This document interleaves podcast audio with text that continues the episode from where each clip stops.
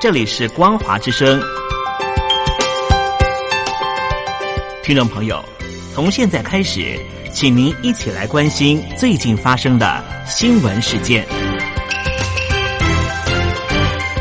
欢迎收听《光华随声听》。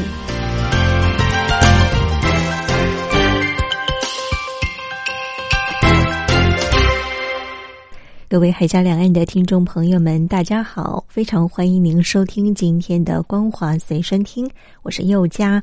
在今天的新闻，首先我们来关切的是香港第四波的新冠肺炎病毒疫情，可以说是来势汹汹，单日新增了一百例。官方昨天宣布了，十号起防疫措施要再升级，餐厅晚上六点之后禁止内用，并且关闭健身房、体育场所、美容院及按摩院。四川成都也爆发新一波的本土疫情，省委书记彭清华宣布进入战时状态。而香港昨天新增的一百例确诊当中，境外已入有五例，本土病例就有九十五例。那么在这九十五例当中呢，就有二十七例是传播源是不明的，而且呢遍布全港。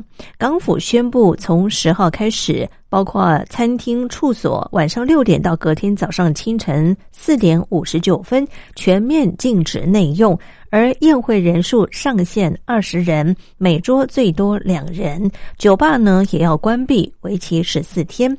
而根据相关的报道，四川省成都市呢，昨天再次增加了本土病例，全都是七号确诊的关联病例，累计两天有五名本土病例。而彭静华呢，他也表示说，以坚决、果断、严格、有效的措施阻断疫情传播，将影响缩到最小。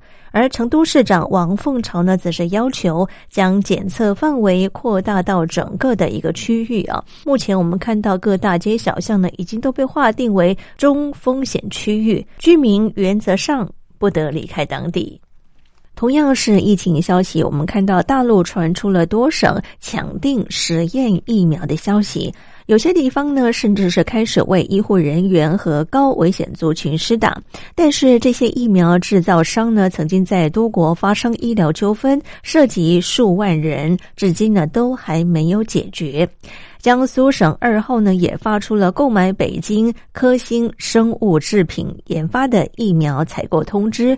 四川呢也宣布要购买疫苗，而根据四川和安徽的公告。疫苗分两剂注射，药价是人民币四百块钱，约莫是新台币一千七百元。虽然疫苗还没有获得批准啊，但是呢，已经有超过百万的医护人员与高风险的族群接种刚刚才紧急使用许可的实验性的疫苗，而开发商呢，没有揭露疫苗的成效与可能性的副作用。感觉其实风险还蛮高的哦。另外呢，这些实验疫苗的制造商呢，曾经在多国也发生了许多的纠纷，涉及数万人。中国国药集团在全球十国有医疗的官司，包括阿联、埃及、约旦等。而北京科兴生物的产品，则是在巴西、土耳其和印尼都面临相关的诉讼案件。香港泛民主派多名的代表人物，包括了前立法会的议员朱凯迪、社会民主连线前主席长毛、梁国雄等人，昨天上午被捕，指出呢，他们涉及了七一游行的多项罪行。这八个人稍早全数交保，案件预计十七号开庭。而被捕的人士呢，包括梁国雄、朱凯迪、民主党前主席胡志伟、香港民间人权阵线召集人陈浩环，以及呢社联名成员邓世礼、东区区议员曾建成、陈荣泰、徐子健这八个人分别呢带往不同的警署。而根据相关的报道，这八个人起诉的罪名有伤或他人明知而参与未经批准的集结。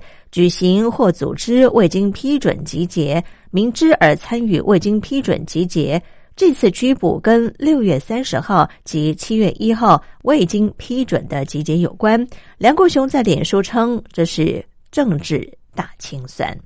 而北京对台重要智库中共全国台湾研究会七号公布，七十岁的汪义夫出任第七届的理事会长。接替曾任国务委员的戴秉国。而全国台湾研究会在官网呢也公布，经过第七届理事会第二次会员大会代表表决，并且报主管部门通过，由汪义夫出任该会的理事长，王卫星、杨明杰担任副会长，王升任执行副会长。杨优燕担任秘书长。这项报道也指出，全国台研会并没有换届，突然更换会长，并且改组高层，并不寻常。而另外，大陆媒体报道，中共在新疆大举设置了在教育营，关押了少数族群。当地维吾尔族、哈萨克族因为不愿意坐等被关押而四散逃离。但是命运各异，有人定居，有人反遭关押，恐怕被遣返。在在教育云教授汉语的维吾尔女子沙伊拉古丽。四年前呢，曾经申请移民哈萨克，但是呢，却遭受到中共没收护照，并且被捕。二零一九年赴瑞典或政治庇护，也披露呢，在在教育营遭到相关的一些遭遇，成为少见的公开吹哨者。已经抵达日本工作的维吾尔族人木海木然有九名亲人被关押在教育营，但是呢，因为他披露了亲人遭遇，自己及家人遭到警方警告。哈萨克族青年伊里森呢，则是命运迥异。他没有再进过在教育营，但是呢，感到在新疆处处被监控，恐惧可能会被关押，试图偷渡到西欧，但是呢，却在乌克兰被捕，关押在移民监狱。他呢，也可能会被遣返回大陆。而有关于中共延迟退休年龄的传闻，昨天获得相关的确认。路媒报道，专家提出了实施相同法定的退休年龄，也就是统一将男女的退休年龄调到六十岁。这样的一个举动引发了民众极度的不满，似乎呢也渐渐的证实养老金即将要耗尽的说法。根据相关的报道指出，中共在“十四五”规划提出实施渐进式的延迟法定退休年龄。专家六号声称，“十四五”期间呢将实施改革。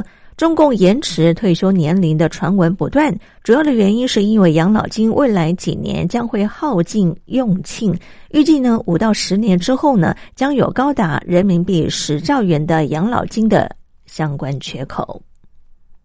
路媒报道，大陆日前发射了长征三号乙的火箭，部分的残骸掉落到云南省。官方除了预发公告，要求民众配合避难，并且呢严禁拍照，或者是在网络当中讨论，违者将要开罚。而就有网友斥责说：“每一次残骸返回都要这么样的粗暴吗？”报道指出，长征三号乙运载火箭六号在西昌升空，把搭载的高分十四号卫星送入预定的轨道。但是呢，火箭残骸掉落地面。